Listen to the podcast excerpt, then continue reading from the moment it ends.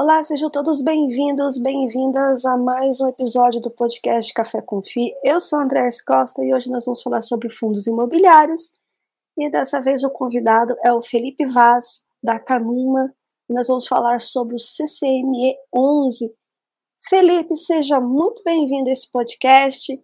Gostaria que você se apresentasse, contasse um pouquinho da sua história e também mostrasse e falasse a respeito da gestora Canuma para que o pessoal conheça também. Seja muito bem-vindo, Felipe. Obrigado, obrigado, André, pelo, é, pelo convite. Prazer em estar aqui no, no seu Café com, com FI.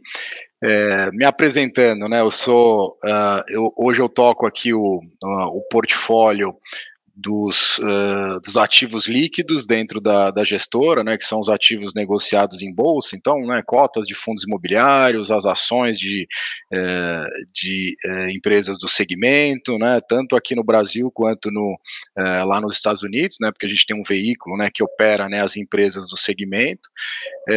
contando rapidamente aqui a minha, a minha história, né, tenho cerca de 22 anos de, de experiência, os primeiros 10 anos eu, tocava mais a parte de distribuição, né, de investimentos, né, então já fui uh, aquilo que o pessoal chamava de regional de investimentos, né, que ficava gastando sola de sapato, né, visitando, né, investidores aí pelo Brasil inteiro, uh, então toquei essa parte mais comercial e de distribuição de produtos de investimento na primeira metade ali da minha carreira, na segunda metade eu fui para a corretora, né? Isso eu comecei lá no ABN Amro, que era o, né, o Banco Real, né? Que foi integrado pelo Santander.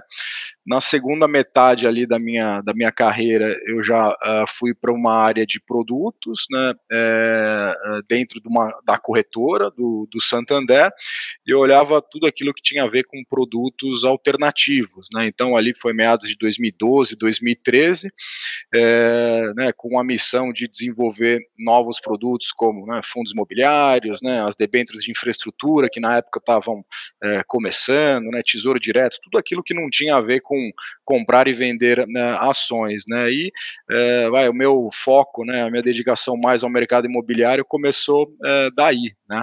É, em 2016, que foi né, depois de um período bastante duro para a indústria de fundos imobiliários ali, né, depois de ter tido aquele primeiro crescimento ali entre 2012 e 2013, os juros né, começaram a subir, a gente teve um período de recessão é, bastante é, agudo aqui no, no país e a gente viu, né, basicamente né, o preço das cotas né, é, de fundos imobiliários sofrendo, né, você tinha muito pouca, pouca emissão, mas ali entre meados de 2015 e 2016 abriu uma janela né, de né, focar e me dedicar mais ao mercado né, imobiliário, é, porque você tinha um cenário mais claro ali de, de queda de taxa de juros, estabilização é, econômica, e foi daí que né, lá, no, lá no Santander eu passei a me dedicar é, integralmente aí à parte é, de cobertura né, de, de, fundos imobiliários, né, então uma carteira recomendada, né, fazendo é, relatórios né, e, e, dando orientação para os investidores a respeito dos,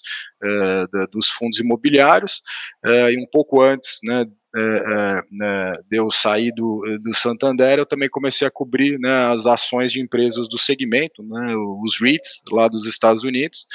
É, então, nessa parte mais de, de pesquisa. Né? Eu já tinha na cabeça de que em algum momento eu queria vir para o né, mundo aqui do que o pessoal chama do buy side, né, da, né, numa gestora, e daí eu me juntei à, Canuma né, em 2021 é, para justamente né, tocar né, esse, esse portfólio né, né, relacionado a tudo aquilo que é negociado em bolsa no, no mercado é, imobiliário. Então, uma carreira ali que começou mais do comercial, passou por produtos e terminou em análise e gestão de, de recursos. Tá?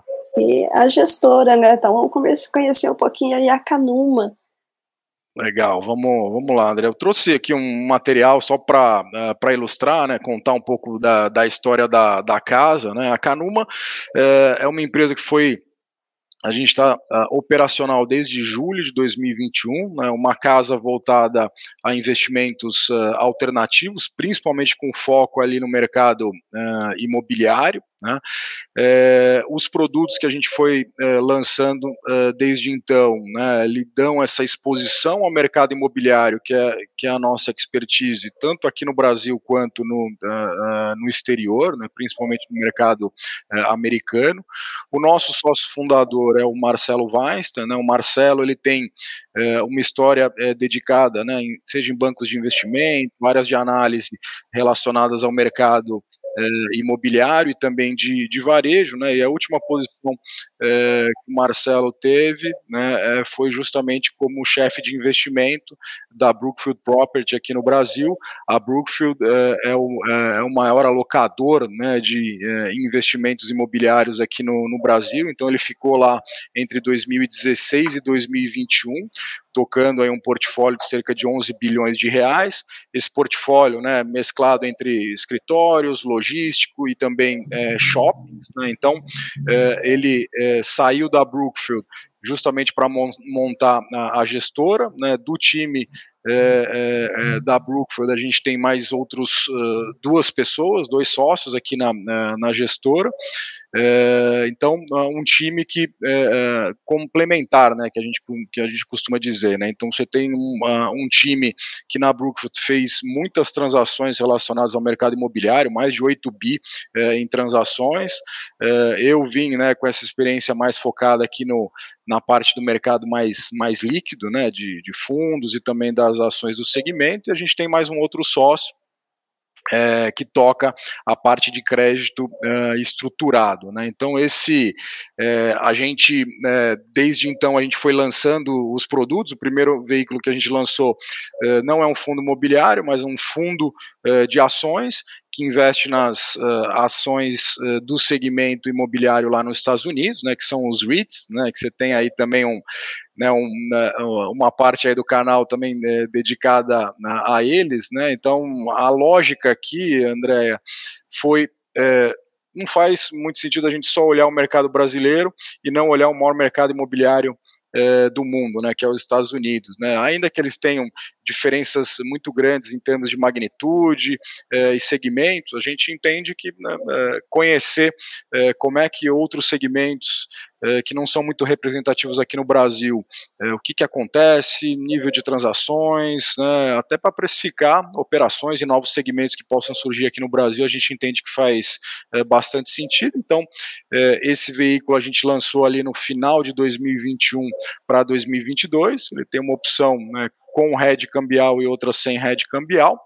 No ano passado, né, em 2022, é que a gente lançou o CCME, que a gente vai falar mais no detalhe, que daí é um fundo imobiliário, né, que é o Canuma Capital Multiestratégia, uh, que uh, opera aí os diversos segmentos e estratégias dentro do, uh, do segmento. A gente fez três emissões dele até, o, a, até o momento e hoje é o maior veículo da casa. Né? Somando essas emissões aqui, o CCME está com patrimônio na casa aí dos 550 uh, milhões de reais.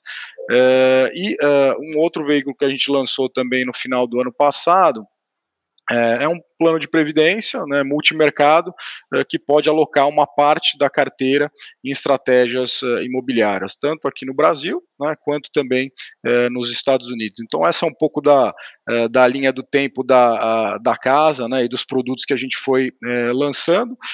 a gente, em algum momento, a gente deve lançar um produto voltado a, a, private equity no mercado imobiliário, né, bastante do que a própria né, Brookfield né, e o time né, que, é, que tocava esse portfólio lá é, tem é, de experiência, mas daí é uma tese, né, num cenário é, de juros aí é, caminhando, né, é, para patamares mais próximos a um dígito, né, essas teses acabam funcionando me melhor, né, porque ganho de capital de muito longo prazo, de 5 a 7 anos, né, quando o juros está muito alto, fica difícil também do investidor fazer algum tipo de alocação, então por isso que a gente não lançou até o momento a, a estratégia, mas a gente é, espera também lançar né, um veículo em breve é, é, nesse né, com esse perfil, né, mais ganho de capital, né, e menos e menos renda, né, e de, né, assim, falando um pouco da, da casa, o que que a gente entende, como é que a gente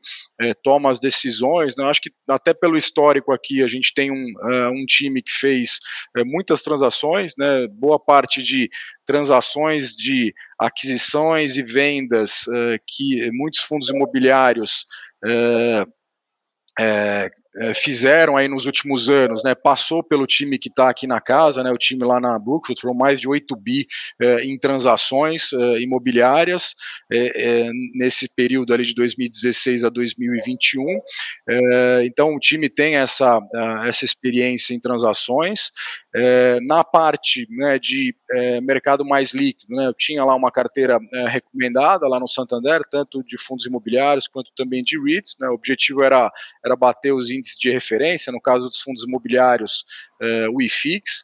Uh, então a gente tem essa, né, essa experiência, acho que é um ponto pra, de diferencial aqui da casa, e a gente tem uma, uma verdadeira obsessão aqui pela parte né, mais fundamentalista, né, de pesquisa, né, André? A gente, quando vai tomar a decisão de fazer uma alocação ou comprar um ativo né, direto, é, vamos pegar, por exemplo, um fundo imobiliário. Quando a gente toma a decisão de alocar num fundo imobiliário, a gente olha no nível de cada um dos ativos que esse fundo imobiliário tem, né? Então vamos imaginar um fundo lá de escritórios que tenha 25 ativos dentro do portfólio. A gente vai traçar cenário né, de aluguel, vacância, se esse aluguel faz sentido dentro da região que ele está inserido para cada um desses ativos, né? Então a ideia aqui é a gente tomar é, decisões aí bastante fundamentadas. Acho que tem sempre aquele desafio, né, de comprar bem. Né? Se a gente compra bem, é, é muito mais defensivo, é mais difícil de você é, perder dinheiro nas, uh, nas transações. Então a gente tem aí uma, né, uma, uma disciplina. A gente dividiu aqui o time, né? A gente tem analistas uh, setoriais, então cada um olha um determinado segmento, então um olha escritórios, o outro residencial, o outro logístico, é, shoppings e varejo, né, e sempre com esse olhar, né, Brasil e Estados Unidos, né, e por meio é, dessa pesquisa e desse processo de investimento é, é, é aquilo que a gente tem é, focado aqui na, é, na estratégia de gestão aqui, né, tanto do, do CCME, que é o nosso fundo imobiliário, quanto também dos outros veículos da casa, tá? Maravilha. E Felipe, então, já que você deu a deixa aí do fundo da casa, então apresente o CCME, a sua tese, a sua estratégia e o momento atual desse fundo. Tá. Não, vamos lá. A gente, né, é, olhando até a própria história, né, do, é, do mercado de, de fundos imobiliários aqui no, no Brasil, né, ele começou é, teve um impulso maior ali entre 2010 e 2013, né? A maioria das teses e fundos que vinham ao mercado naquele momento eram uh, em sua vasta maioria, relacionadas somente ao segmento de escritórios uh, e varejo, principalmente shoppings, né? Uh, e no caso dos escritórios, a gente tinha muitas histórias, né, monoativos, né, em alguns casos mono, uh, monoinquilinos. A evolução da indústria, né, veio trazendo outros segmentos aí para o jogo, né, inclusive o segmento de recebíveis, né, os fundos de papel que hoje tem um peso maior dentro do, do IFIX. É, você teve no meio do caminho também os próprios FOFs, né, os fundos é, imobiliários que compravam né, outros, é, outros fundos dos mais diversos segmentos. só que uma das coisas que a gente vê aqui como é, como uma oportunidade, por isso que a gente lançou né, o, o CCME, é, dado que, é, dependendo do momento, a gente já viu uh, momentos do ciclo que a gente tinha, por exemplo, oportunidades muito boas é, no mundo dos fundos imobiliários, né, listados, né, eles estavam com né, desconto, tinham bastante é, oportunidade de crescimento, é, mas a gente teve horas também que a gente olhava os fundos imobiliários e eles estavam com, né, com sendo negociados aí com prêmio, prêmio, né, e com algumas distorções ali de, de preço, né, a gente entende, né, e foi por isso que a gente lançou o CCME, que uh, ter um mandato né, efetivamente de multi-estratégia, né, e, e, resumindo aqui o mandato do multi-estratégia, né, a ideia é ele ser um consolidador eh, de estratégias eh, de investimentos eh, imobiliários. Né, então, ficar restrito somente aos fundos imobiliários na, na alocação a gente entende que eh, a gente pode perder algumas outras oportunidades que podem estar acontecendo, por exemplo, na, no mercado de ações do segmento, né, pensando em empresas de propriedades, né, empresas de shoppings, eh, que são, eh, são atores aí bastante dominantes nas regiões que estão inseridos. por exemplo, em transações privadas, né, tem horas que o mercado está menos aquecido, você consegue fazer boas compras e boas transações então, a, a gente entende que ter um mandato né, dentro do fundo imobiliário. Então, o CCML é um fundo híbrido, tá? ele não é um FOF, né, ele não compra só cotas de fundos imobiliários, ele pode sim ter cotas de fundos imobiliários dentro do, eh, do mandato, tanto eh, fundos imobiliários listados como não, não listados, mas ele também pode ter empresas do, do segmento. Aqui só uma ressalva: a gente não aloca eh, construtoras e incorporadoras, tá? Aqui a gente foca, quando a gente vai investir em ações, a gente foca mais nas empresas de propriedades, né? como por exemplo, né, Multiplan, Iguatemi, é, Alus, né, que é o novo nome ali da, é, da Alliance, LogCP, ou seja, empresas que é, operam propriedades. É, a gente pode ter crédito é, estruturado dentro do, do, fundo, ou seja, CRIs, né, CRIs alocando diretamente, principalmente aqueles originados aqui pelo, pelo time de gestão.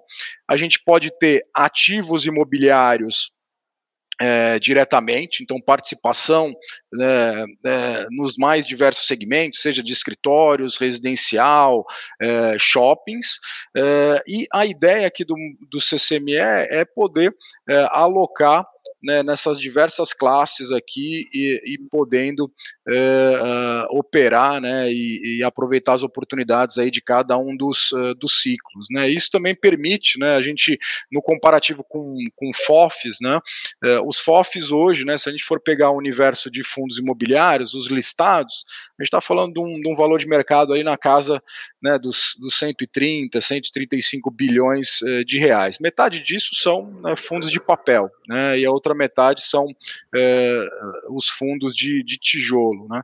Quando a gente olha né, o, o, CCME aqui, a gente olha um mercado maior do que esse universo de, de fundos imobiliários. Né? A gente olha o mercado das transações eh, diretas, né, das operações que estão eh, saindo de eh, recebíveis imobiliários. Né? Então a gente olha um mercado cinco vezes maior do que o mercado de, de fundos. Então acho que essa flexibilidade é, é, o que né, é o que está no cerne aqui da, da nossa da, da, nossa estratégia.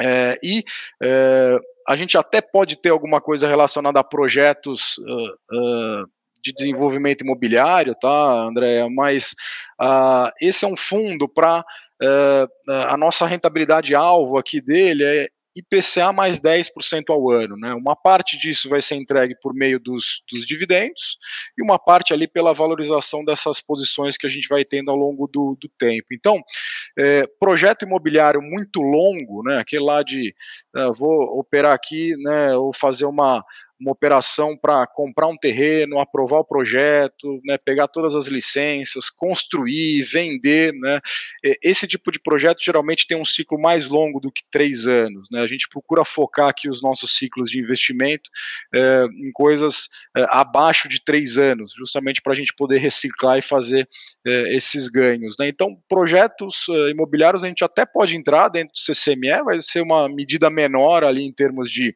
é, de alocação.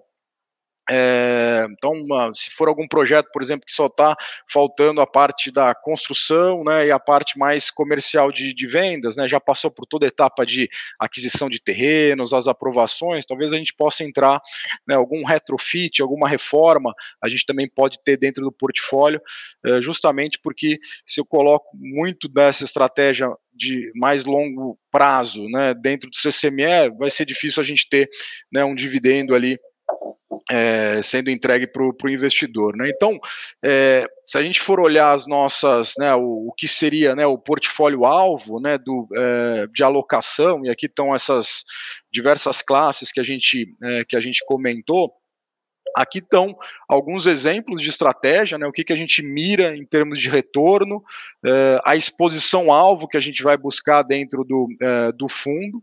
Eh, então, por exemplo, nos ativos diretos, né, que seriam as aquisições de participações em shoppings, né, imóveis diretamente, né, a gente pode adquirir ativos que já são um pouco mais é, consolidados, né, com retorno ali mirando, né, uma, um retorno ali de PCA mais 9, né, é, e a gente pode ter, né, como um dos exemplos que a gente tem dentro do, é, do portfólio, que eu é, posso até destacar um pouco mais, é, mais à frente, é, que são teses que não, é, não são ativos que já estão totalmente estabilizados, né, que a gente pode buscar um retorno né, com incremento de aluguéis, né, com é, melhorias operacionais, a gente pode buscar um retorno que pode chegar até IPCA mais 15. Né, então, esse universo né, de, de retorno é o que permeia as alocações do fundo. o que, que a gente deve ter aqui de, de exposição? Né? O nosso, no nosso portfólio alvo em ativos diretos, a gente vê alguma coisa entre 20% a 50% da,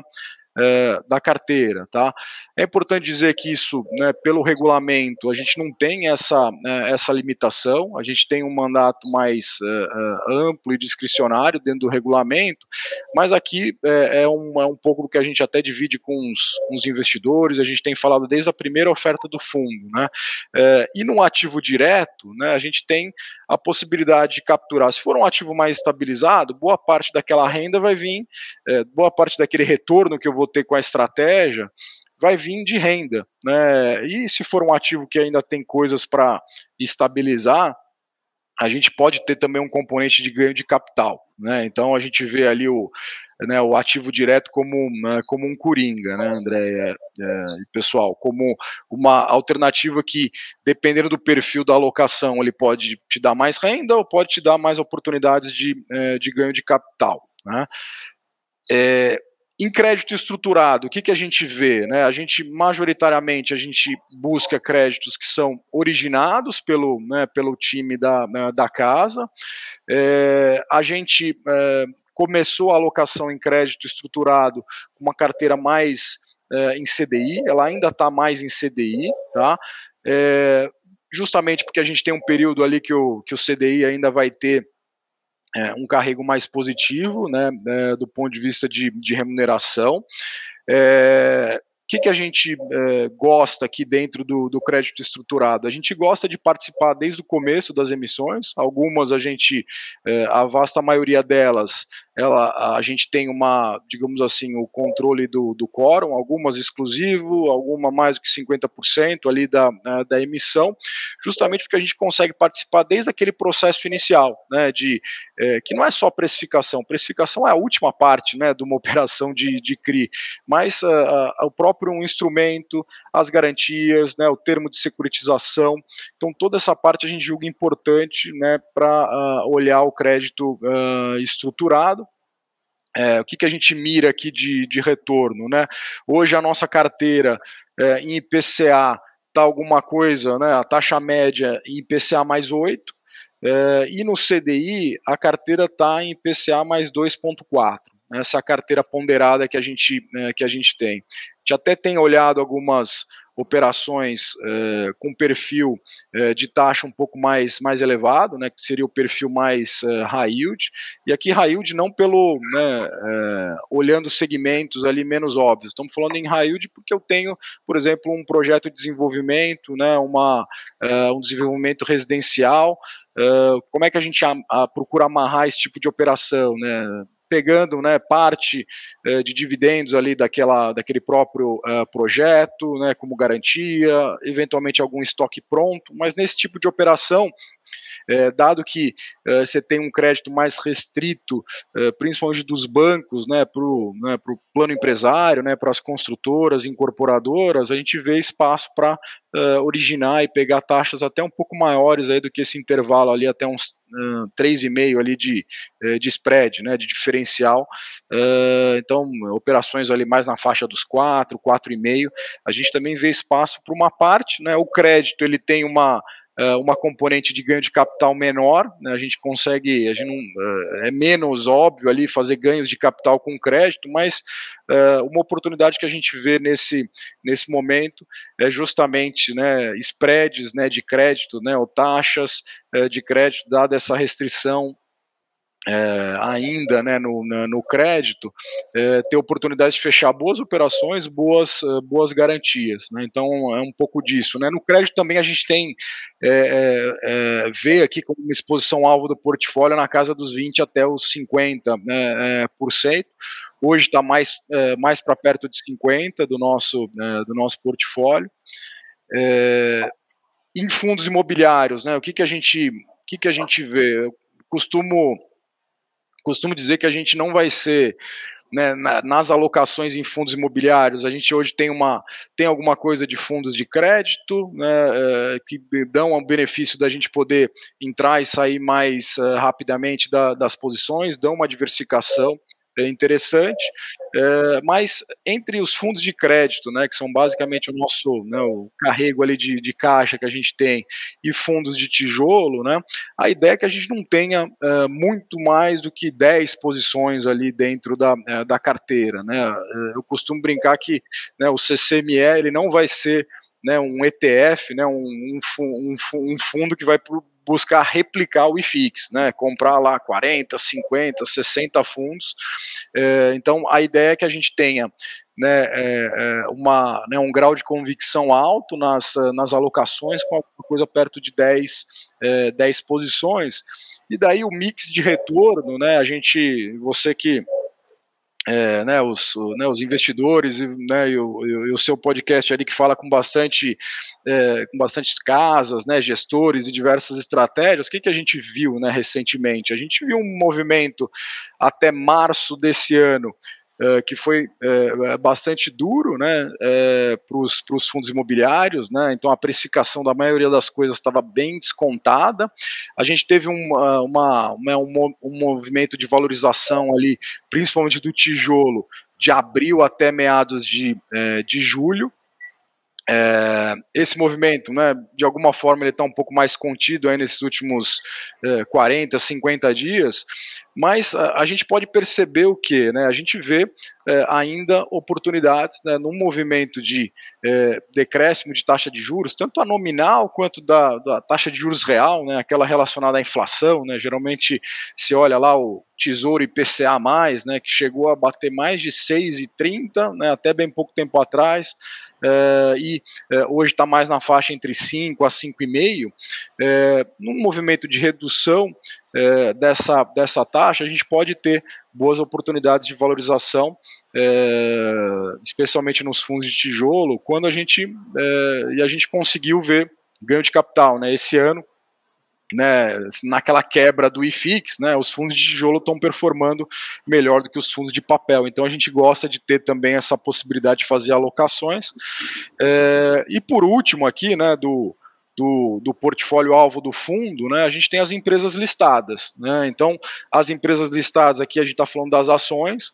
É, as ações têm um é, um desafio natural ou inicial é, para um fundo imobiliário, que é geralmente as ações de empresas do segmento, né, o dividendo que ela paga, ela é relativamente ou comparativamente menor do que a gente tem dentro dos, é, dos fundos imobiliários, né, o dividendo ali mais na casa dos 3% ao ano, é, só que as ações do segmento, elas é, propiciam oportunidades de ganhos de capital né, de uma forma mais relevante. Então, aquele mix ali de, de estratégia, né, o, o mix entre renda e ganho de capital, ele está mais pesado para o ganho de capital nas ações. Então, a gente gosta de ter essa, é, essa possibilidade.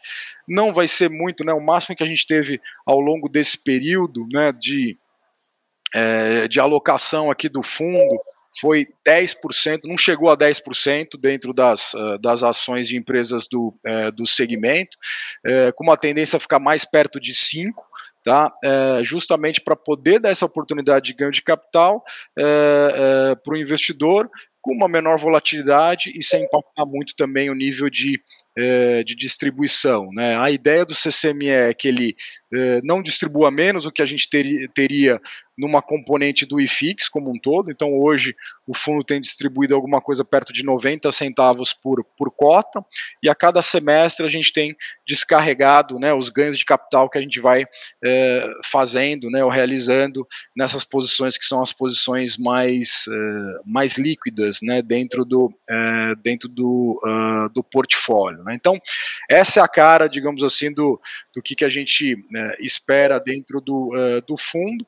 Uh, e o portfólio né, atual, hoje ele está com, essa, né, com essa cara, né, daquilo que a gente está tá alocado, a gente fez uma emissão é, recente de cotas e a gente está no processo de alocação. Daquilo que já está né, alocado, a gente tem uma participação aí nos CRIs, é, nos CRIs ali cerca de 45%, é, nos ativos diretos é, um pouco menos do que 30%, 20% em fundos uh, uh, imobiliários e alguma coisa perto de 6% nas, uh, nas ações. E aquela mescla, né, e sempre tem o, o embate natural, né, aquela história do quem que é melhor, né? O fundo, né, os papéis, né? Ou, os fundos de tijolo. A gente entende que, né? A, a, melhor, a melhor oportunidade que a gente tem aqui é operar os dois, né? Os dois mundos, né, dependendo do, do momento. Então a gente gosta, né? Da hoje na estratégia de tijolo a gente tem cerca de 40% do portfólio, os outros 60 a gente está numa estratégia de, é, de crédito, né? É, destacando aí cada cada segmento sendo é, sendo representado teve uma, uh, já teve investidores que me perguntaram, né? A gente uh, montou posições em ações de, de shoppings, né? É, desde lá do é, início, né? Quando a gente começou a montar as alocações é, nesse portfólio mais líquido, né? Ali em junho, julho de 2022 ainda. É, e daí a, a, pergunta é, pô, mas por que, que você comprou ações de empresas do, do segmento de shoppings e não os fundos imobiliários de shoppings, né? Porque naquele, é, naquele momento e até mais recentemente, a gente entende que tem é, um maior potencial de valorização nas ações de empresas do, é, né, do segmento, não que os fundos imobiliários a gente não goste, a gente é, gosta de, desse, da, da, diversificação de portfólios também, que o, que os principais fundos imobiliários de shoppings eh, dão para o investidor, mas a gente via mais eh, oportunidades. Né? A gente viu, por exemplo, empresas como a Alus, né, que é o novo nome ali da, da Aliança Sonai, eh, sendo negociados eh, a menos de 7 mil reais eh, o metro quadrado. Né? Então, assim, você comprar um portfólio diversificado como o da Alus, a, abaixo de 7 mil reais o metro quadrado, que praticamente não paga nem o, né, o terreno e a construção que está ali, né, e um portfólio que demora muito tempo para você né, uh, construir, né, estabilizar e gerar aquilo que dá de né, o retorno atual, a gente entendia que era uma compra é, bastante oportunístico e foi por isso que a gente montou é, né, em shoppings até o, até o momento a gente alocou mais nas ações de empresas e não em fundos imobiliários. Então a gente sempre vai estar tá olhando né, é, dentro da gestão aqui essa, essa componente. Faz mais sentido ou toda operação que eu vou precificar uma proposta que eu vou dar para um ativo é, direto é, versus aquilo que eu tenho hoje negociado né, em fundos imobiliários em ações do segmento qual que está fazendo mais sentido, né? Sempre pesando essa parte ali da, da relação risco-retorno, tá, Andréa? Maravilha. Bem, bem interessante aí, até mesmo né, essa questão da, da, da alocação e da carteira, e volta e meia vem essa pergunta, né, quem é melhor, tijolo ou, ou papéis, né, e qual que é a minha resposta? Pega o melhor dos dois mundos diversifique, que esse é o último almoço grátis ainda dentro dos investimentos, né?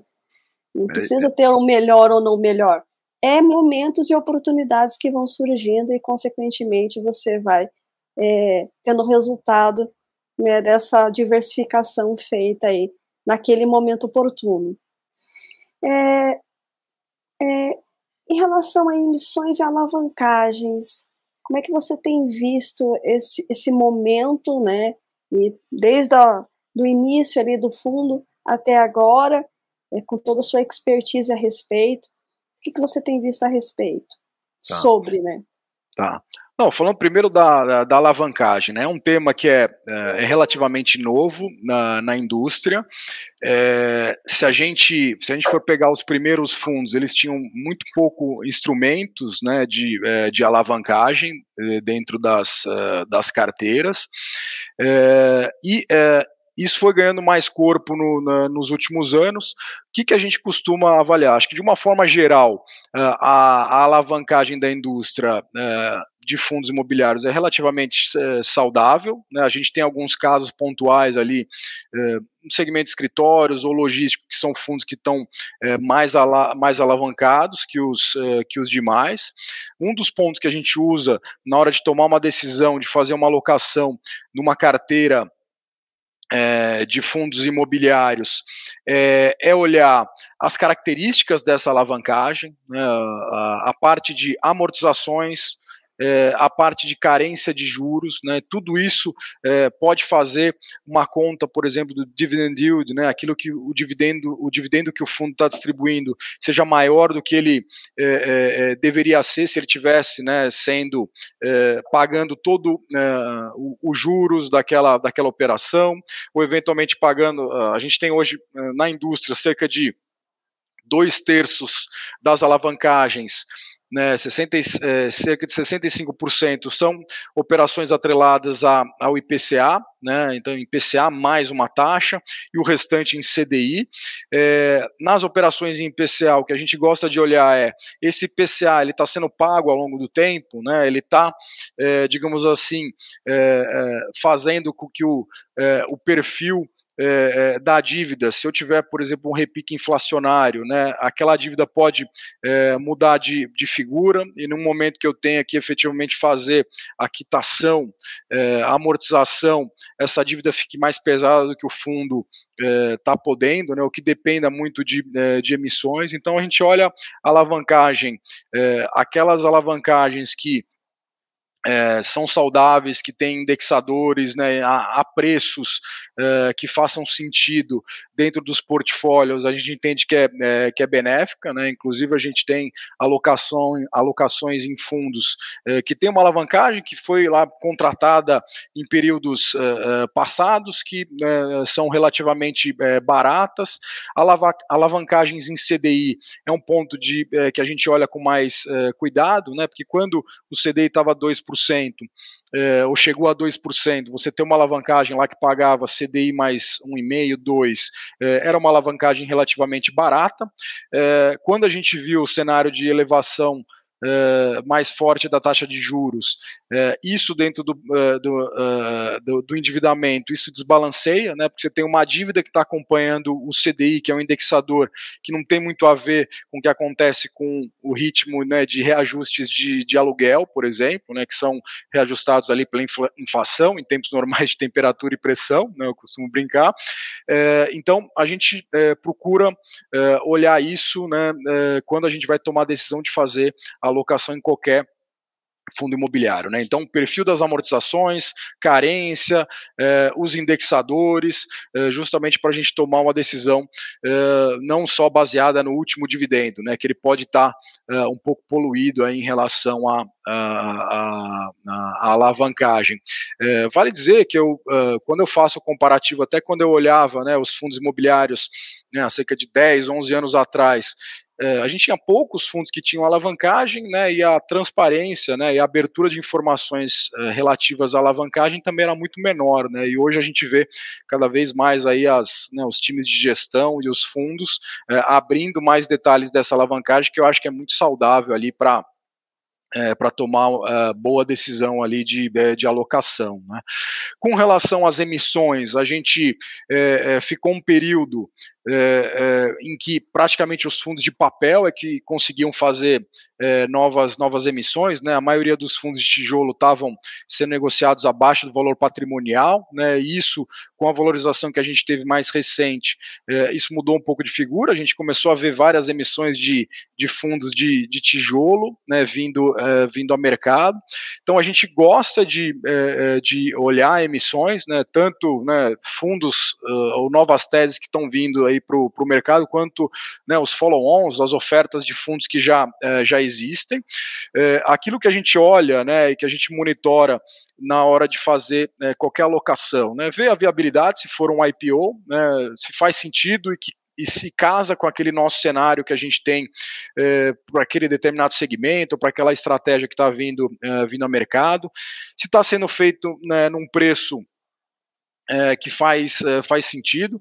Acho que um ponto aí de, é, é não de preocupação, mas um ponto ali para ficar no, né, no radar do, dos investidores, que a gente olha bastante de perto aqui é, é se a gente tiver né, os juros caminhando né, para um cenário é, de taxa mais próximo a um dígito, e se a gente tiver muitas emissões vindo ao mesmo tempo, você pode ter de alguma forma, né, é, essas emissões, é, muito dinheiro disponível para fazer aquisições, o que, que, acaba acontecendo? Né? O preço dessas aquisições acabam sendo mais caros. Né? Então, a gente tem, a gente olha com bastante cuidado né, se esse movimento de mais liquidez, né, que ainda está no começo, a gente acha que pode evoluir bastante, né, à medida que o investidor vai vendo né, aquele aquele número, né, que é, geralmente tem o investidor uh, bra brasileiro tem a referência, né, do 1% ao mês, né, quando ele começar a receber menos do que 1% ao mês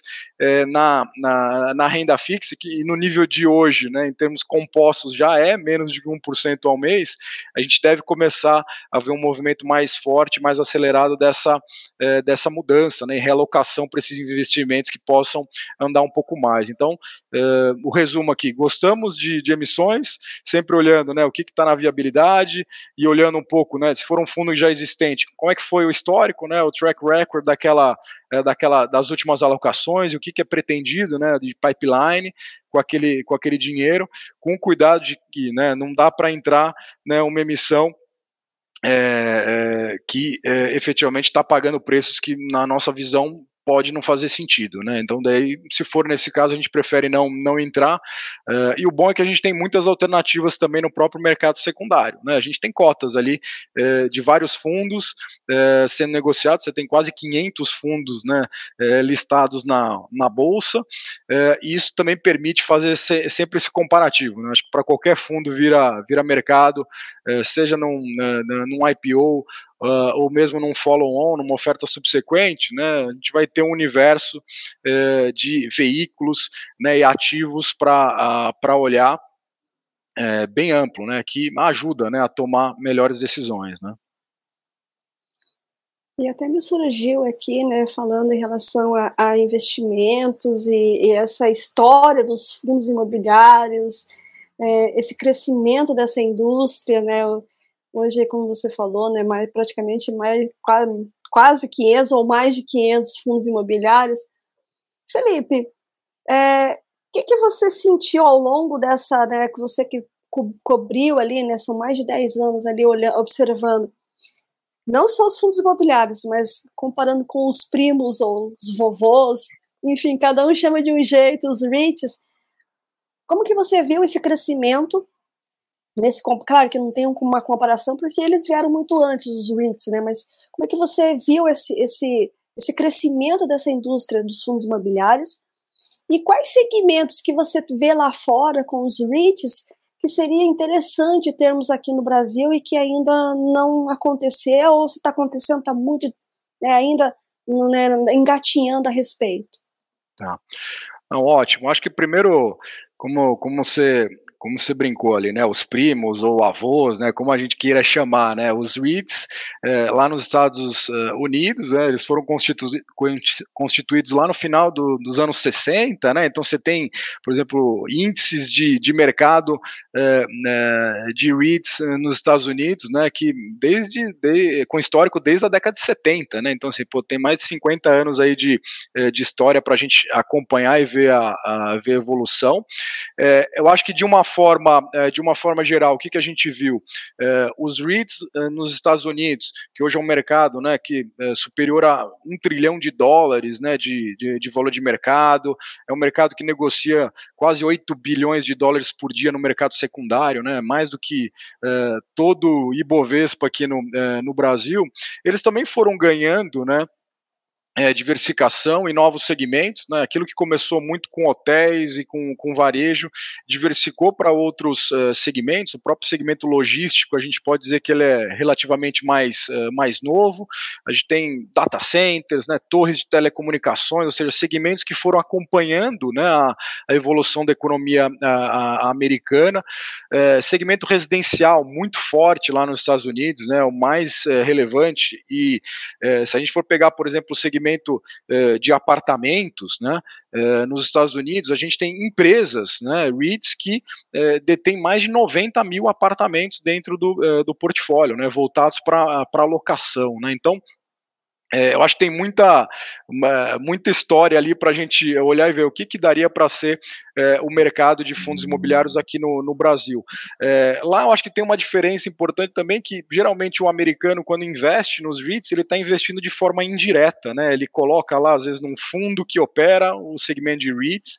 Você tem muito mais o, o investimento direto dos institucionais, né? Então os fundos, né? Seja de pensão, os planos de previdência, é, os fundos abertos alocando. Então, são é, é muito comum você ver é, REITs grandes de valor de mercado que tem lá menos de mil acionistas, né?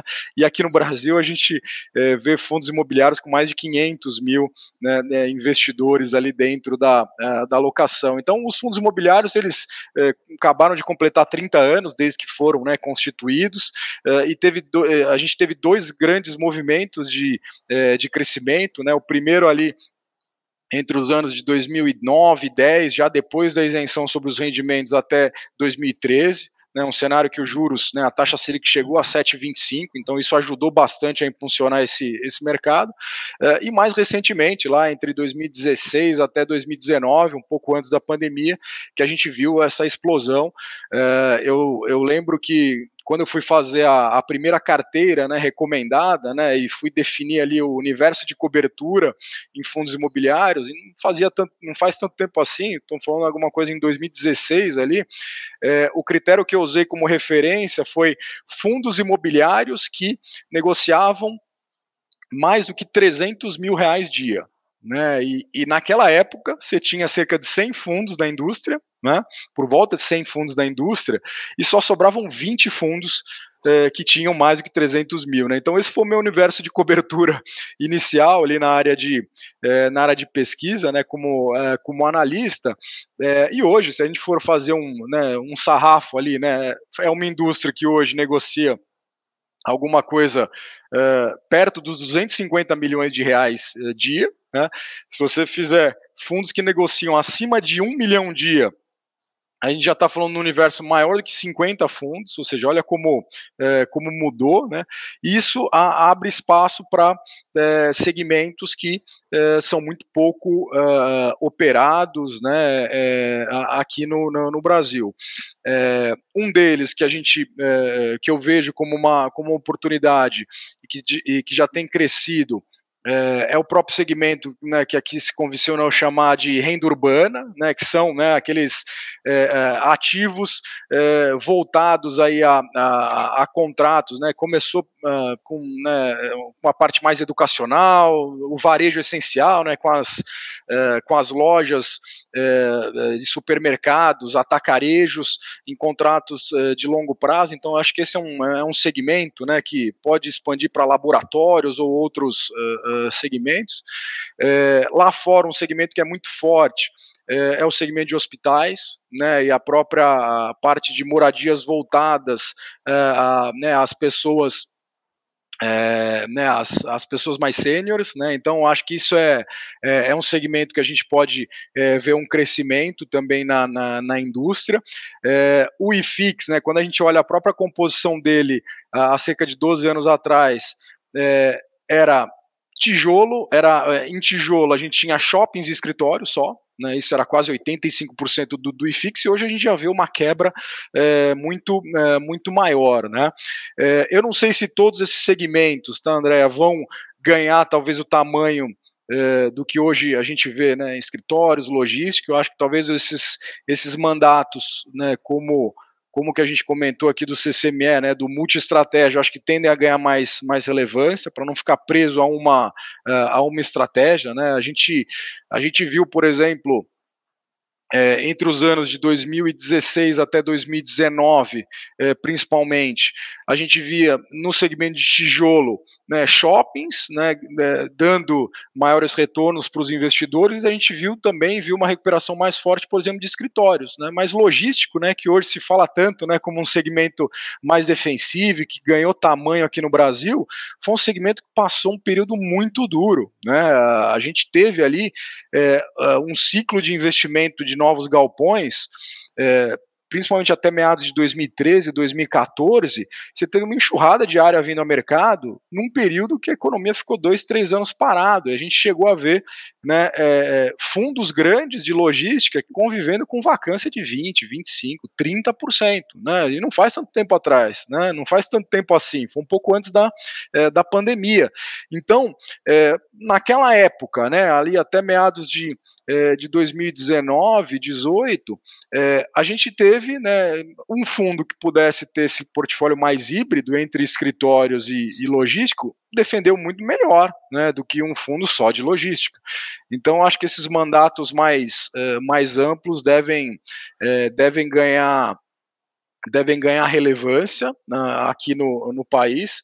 É, uma das perguntas que a gente ouve, né, quando né, o investidor ele vê lá o, o, relatório mensal, né, a gente recebe aqui no, né, no time de, é, de RI, é, pô, é, Felipe, eu vi aqui que você tem né, dentro do portfólio né, um ativo residencial para renda, né, pô, mas por que esse ativo residencial para renda, né? Por que, que o, né, o multi-estratégia tem um residencial para renda e não tem, por exemplo, né, uma, uma participação num shopping ou num, num, escritório? Não que a gente não goste, a gente já né, tem é, feito algumas propostas, né, que a gente não chegou no preço ainda, né, nesses outros segmentos também, mas uh, o residencial para renda, eu até trouxe um slide aqui, uh, André, se você puder é, deixar disponível aqui, acho que é legal, ilustra, né? Talvez um segmento que ainda é muito pouco operado aqui no Brasil. A gente tem poucas teses, né, de residencial para renda. É, ainda é um negócio mais é, é, operado por pessoas é, físicas, né, que eventualmente compram lá né, apartamentos né, com foco em investimento. Né. A gente já viu isso na década de 90, aqui, é, principalmente em cidades como São Paulo e Rio, né, com os flats, né, é, e não necessariamente todos eles tiveram bons resultados, né, ou a maioria não teve bons resultados. É, a gente, uma das coisas que a gente tem dentro do portfólio hoje, o mais relevante, foi um ativo, né, que é o Casa Vila Olímpia, que a gente adquiriu é, ele era detido por uma empresa é, de incorporação é, que tinha lá como uma, como uma tarefa, digamos assim, ou uma atividade secundária operar esse ativo aqui. Ele é um ativo é, que a gente comprou integralmente, a gente pagou 90 e, é, é, cerca de 90 milhões de reais por ele. É um ativo novo, né, ele foi construído lá em 2000 e, 2018 e ele tem 243 apartamentos, né? Então, quando a gente adquiriu esse ativo, a primeira coisa que a gente tinha na cabeça é: ó, vou comprar o ativo todo para poder ter decisões aí sobre uh, o ativo uh, inteiro, né, para poder manejar as melhorias que a gente via dentro do, do portfólio. É, a gente, é, essa daqui a gente é, diz, né, e a gente comenta com os investidores, foi uma compra oportunística, né, assim, o CCME não vai ser um, um fundo voltado a residencial para renda, né, a gente está, né, com um portfólio hoje no tijolo, mais é, dedicado ao residencial para renda. E qual foi a estratégia aqui, né, a gente adquiriu esse ativo, né, integralmente, nessas né, 243 apartamentos, é, por R$ 12.500 o metro quadrado. É um ativo que fica na Vila Olímpia, aqui em São Paulo, a cerca de 300 metros da, uh, uh, de uma faculdade uh, que é a INSPER, né, fica na rua paralela à INSPER, então uma parte dos inquilinos são, né, cerca de 100 inquilinos são do, do INSPER, né, e o que, que a gente via aqui de, é, de oportunidade? Né? Ele tinha, de um lado, né, ele tinha melhorias que a gente poderia fazer dentro do, é, é do, do, ativo para incrementar a receita de aluguéis. Então, por exemplo, quando a gente a, assumiu esse ativo, ele tinha né, uma precificação ali, alguma coisa perto de R$ reais por metro quadrado, são apartamentos ali na casa dos 30 a 35 metros tá, é, de área, é, e a gente via né, na região os comparáveis com preços superiores a 100 reais, caminhando até para 110, 115 reais por metro quadrado. Então, a nossa tese aqui com a aquisição é justamente comprar um ativo que já estava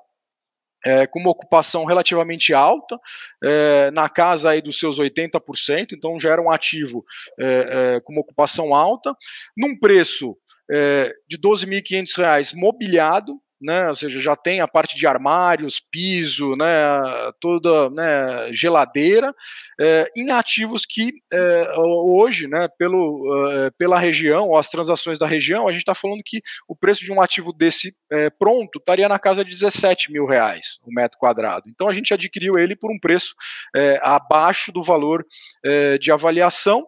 E se eu fosse resolver construir um ativo desse do zero, né, comprar um terreno, né, aprovar, construir ele e estabilizar ele, a gente teria praticamente cinco anos ali é, entre o momento de tomar essa decisão, é, então um carrego é, mais, mais desfavorável. Então foi uma compra oportunística, né? Qual que é o cenário ali que a gente tem para o ativo? A gente até colocou isso nos, nos materiais até da aquisição. É fazer essas melhorias. Ele é um, é um prédio que tem muita área é, de amenidades, né, é, quase 2 mil metros de, é, seja de é, concierge, academia, né, é, um solário ali, coworking, lavanderia, ou seja, ele tem uma infraestrutura é, que é boa, mas que a gente está melhorando. Né? A gente viu, por exemplo, que é, estacionamento tem 200 vagas, mas menos de 10% dessas vagas estão sendo ocupadas. O que, que a gente é, é, vai fazer? A gente vai é, levar a lavanderia para a parte do estacionamento, aumentar o coworking, porque o coworking é mais utilizado, né? É, academia, né? Academia, a gente viu que era uma academia mais voltada para o CrossFit, né, e o pessoal queria, né, os inquilinos, eh, pouca gente usava, né, eles queriam a parte aeróbica, ou seja, são mudanças como essa, né, a gente, eh, até quando fez a aquisição, a gente colocou um dos nossos analistas aqui morando, né, um ano, um mês dentro do, do empreendimento, justamente para viver, né, o que, que, tem de melhoria, né, então é um ativo, né, mais do que né, gestor de um fundo imobiliário, né, a gente é, é né, aqui a gente quer ser e somos, né, o o gestor de um ativo, né? Então a gente tem o, né, toda a política comercial, né, que a gente faz dentro do, né, do empreendimento é, e é, a, a, gente né, conseguiu levar, né, o nível elevar o nível de ocupação é, para um patamar mais perto de 90%, com algumas iniciativas, né, seja é, é ações ali de é, volta às aulas ou matrícula né, do, do INSPER, que é um, é, que é um público que também é um, é um, é um inquilino natural ali para o pro, ativo. a gente, por exemplo, colocou, né, não tinha Wi-Fi dentro do, da, dos apartamentos ou das áreas, só tinha na área comum, mas nos apartamentos a pessoa tinha que ter o seu próprio Wi-Fi, a gente colocou um Wi-Fi eh, e não é um investimento tão, uh, tão grande, então a gente vai fazer um pacote de, eh, de melhorias dentro do ativo. hoje o aluguel, né, que começou em, cento, em R$ reais por metro quadrado, está na casa dos R$ reais por metro quadrado, a gente pode, e a gente entende que com essas melhorias sendo implantadas, a gente vai conseguir né, ter essa captura, esse valor é, percebido pelo, uh, pelo inquilino, né? Para quem tinha que pagar uma academia fora, né? Porque não, não via valor na academia dentro do, do empreendimento, né? Se ele é, começar a usar a academia, ele pode cancelar, né? O, o, plano que ele tem fora. E isso a gente pode capturar é, é, uma receita maior de, de aluguel. Então, assim, é, é quando você falou de novos segmentos ali que possam, possam surgir, o residencial para renda é um que a gente é, entende que é, pode crescer de tamanho né, no, é, no país, é, e é, é, uma das, é, uma dos, é um dos segmentos que a gente hoje tem dentro do portfólio do CCME, tá? Achei importante dividir isso. Bacana, Felipe. Então, é, é um, algo que vocês observaram lá fora, né? Que é um segmento realmente muito relevante dentro dos REITs. Trouxe essa ideia, primeiramente, né, para uma estratégia, mas se pensa num futuro aí ter um residencial de fato, já que já tem um imóvel.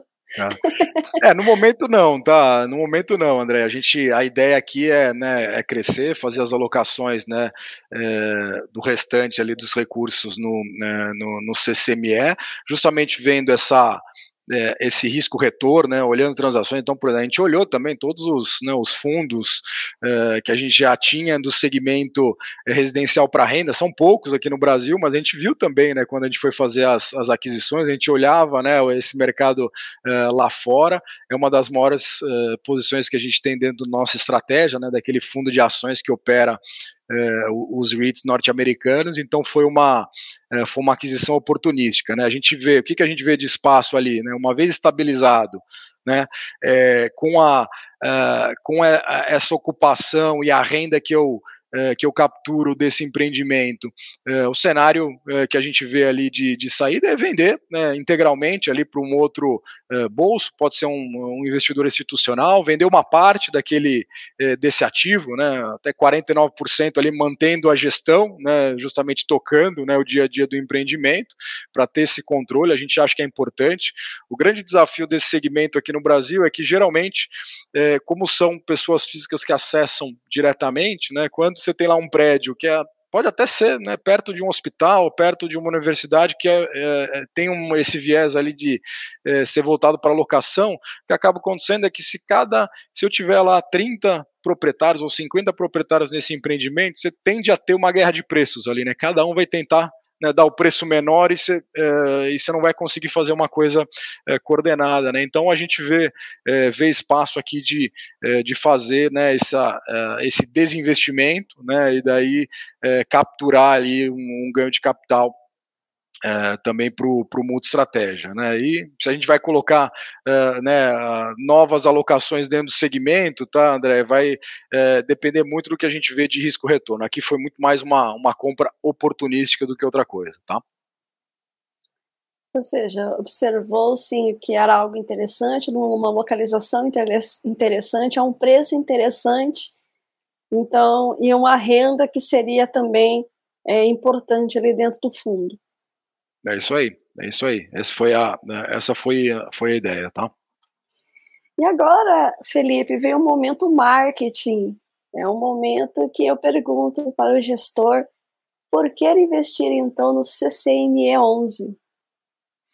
Tá certo. Bom, a, a, o investidor ele né, deve é, olhar o CCME, deve investir no, no CCME, primeiro por ter esse, esse mandato multi-estratégia, né, eu costumo dizer aqui que é o multi-estratégia de verdade. Né, a gente tem é, né, é, alguns fundos é, ou hedge funds que tem uma carteira hoje muito mais concentrada no crédito, né, e se a gente for olhar o portfólio do CCML, é efetivamente um, um fundo que é, navega pelos vários veículos né, e oportunidades, é um veículo que permite ao investidor, é, por meio de um tipo de, é, de investimento, consolidar alternativas né, é, de investimento no segmento é, imobiliário e não está né, escolhendo um segmento uh, específico. Então a gente pode ter crédito que a gente gosta, a gente pode ter ativos imobiliários, a gente pode navegar aí pelo mundo do daquilo que é listado, né, os fundos imobiliários ou as, uh, ou as ações. Então uh, esse esse mandato